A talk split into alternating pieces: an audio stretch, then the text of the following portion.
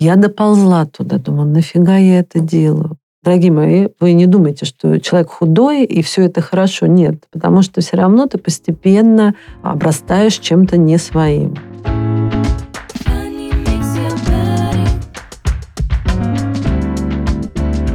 Всем привет! С вами Фанни Makes Your Body, подкаст обо всем, что связано с телесными практиками и спортивным образом жизни, и мы его ведущие Светлана Бондарчук и Тоня Голубева.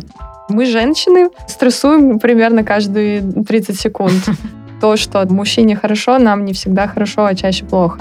Вот вкрутилась она в какую-то позу и терпит. У нее психика в этот момент очень стрессует. Йога чита врите не родхи. Почему йоги говорят на этом непонятном языке? Я говорю, поднимите мулабанху, да, зафиксировать этот замок. Потому так, что... конечно, гораздо понятнее. Он меня так зарядил, этот спорт, что я потом летала, как будто у меня пропеллер просто. У меня вообще не... Я такая, уже выходя со спорта, думаю, какая я молодец.